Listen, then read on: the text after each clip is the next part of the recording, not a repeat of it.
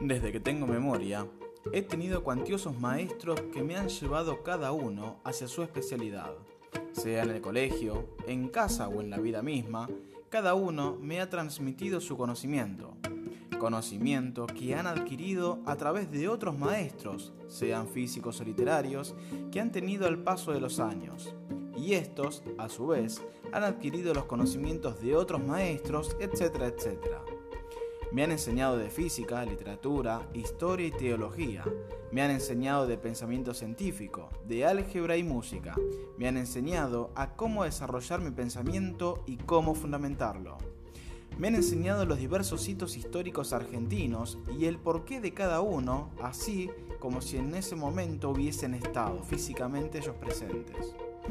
Me han enseñado cómo debo pensar y también el por qué.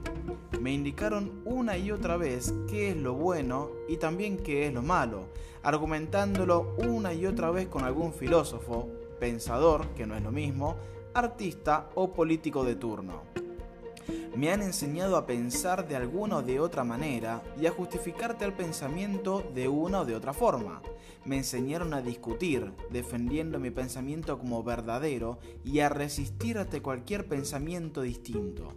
Me enseñaron a defender la verdad ante todo, a luchar por la misma con uña y sangre, previamente indicándome cuál es la verdad a defender.